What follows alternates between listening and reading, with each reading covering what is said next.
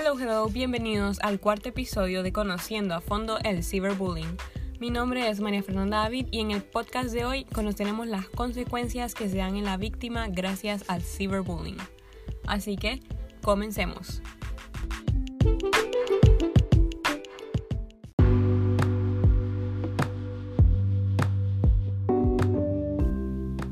Bueno, como les había dicho, vamos a hablar de las consecuencias en la víctima.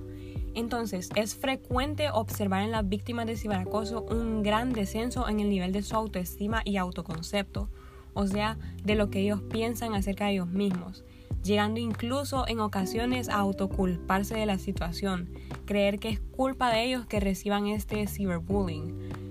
Y se da una inseguridad, un sentimiento de falta de competencia y una vergüenza de no ser capaces de hacer que la situación se solucione.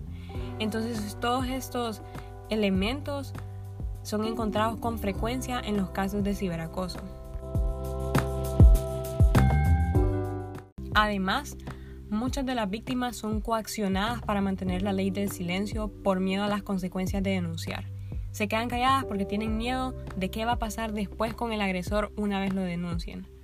Y esto causa un descenso del rendimiento escolar, que a su vez retroalimenta el descenso de la autoestima y las víctimas de ciberbullying continuado también perciben menor apoyo social y a la larga se dificulta la futura vinculación afectiva con terceras personas, impidiendo el desarrollo social. O sea, todos esos descensos en el autoestima, en el rendimiento escolar, en el apoyo social, van creando que, esa, que la víctima se le dificulte crear relaciones. Se va como encerrando el mismo y tratando de tener menos la relación social con las demás personas. Asimismo, cuando el ciberbullying es muy intenso y se prolonga durante meses, es posible que la víctima acabe presentando patologías de la personalidad, o sea, trastornos de personalidad o en el estado de ánimo, tales como depresión severa, fobia social e incluso llegando a conducir al suicidio de la víctima. Bueno, como los síntomas postraumáticos podríamos decir son tan persistentes y tan variados, pueden ser confundidos con rasgos de la personalidad de la víctima.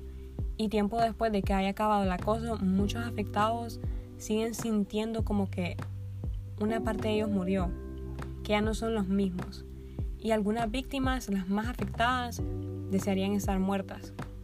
Porque el que te estén molestando con tanta persistencia y afectándote en tus puntos más débiles constantemente, te va deteriorando poco a poco, te va destruyendo y vas perdiendo toda esa confianza y ese amor que te tenés a vos mismo, lo vas perdiendo, porque te vas olvidando de quién sos realmente. Entonces, la amenaza de aniquilación que define el acoso puede atormentar al superviviente mucho después de que haya pasado el peligro. O sea, en pocas palabras, aunque ya pasó bastante tiempo desde que sufriste de ciberacoso, te puede seguir afectando. Y las personas traumatizadas se sienten absolutamente abandonadas y solas, exiliadas del sistema humano de cuidado y de protección. Se sienten como que no tienen ayuda y que nadie los puede ayudar. Entonces es algo serio y es algo que sí requiere como de bastante tiempo y de dedicación con esas personas porque quieras o no, la gente que les hace estas cosas le van como poco a poco arruinando su vida y tienen que aprender a, la víctima tiene que aprender a volver a encontrarse al mismo y a encontrar como ese amor propio.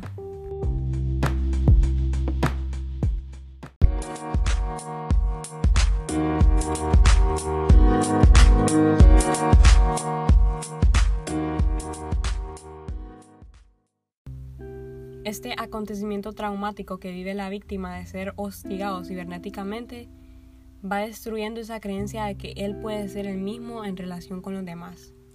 Entonces, después de que pasa todo esto del acoso, él ya empieza a revisar y a juzgar su propia conducta, por decirlo así. Es como ese dicho que dicen de que si escuchamos la misma, la misma mentira varias veces, ya no reconocemos la verdad. Hemos escuchado tantas veces lo mismo que no es cierto Pero como lo han dicho tantas veces, nosotros lo empezamos a adaptar como que si es una verdad. Y eso pasa en la víctima. El agresor le dice tantas cosas negativas que él se las empieza a creer y poco a poco va perdiendo esa imagen verdadera que él tiene de él mismo.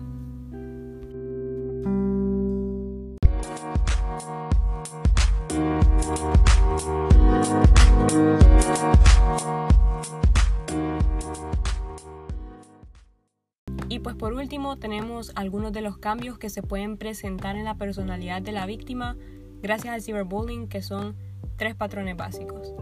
El primero es la resignación, que es el aislamiento social voluntario. La víctima no se siente parte de la sociedad, así que empieza a alejarse de los demás. De ahí como segundo tenemos el predominio de rasgos obsesivos. Empieza a tener una actitud hostil y suspicacia, como, o sea, como desconfiado. Entonces es nervioso y tiene hipersensibilidad con respecto a las injusticias. Y de ahí, como tercer y último, tenemos el predominio de rasgos depresivos. Empieza a tener sentimientos de indefensión, incapacidad para disfrutar y sentir como alegría y una desesperanza ya que no la puede evitar. Con esto podemos concluir que las secuelas que la víctima presenta después del ciberacoso son básicamente de que pierde ese amor propio, esa imagen que tenía de él antes de que el agresor le molestara tanto por medio de la red.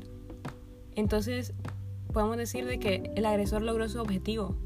Logró cambiar ese yo estoy mal, tú estás bien por un yo estoy mal, tú estás mal. Con esto concluimos el penúltimo episodio de este podcast. Si no han escuchado mis anteriores, los invito a que vayan a escucharlos y que entiendan más de este problema tan común hoy en día. Hasta la próxima y esto fue Conociendo a fondo el cyberbullying.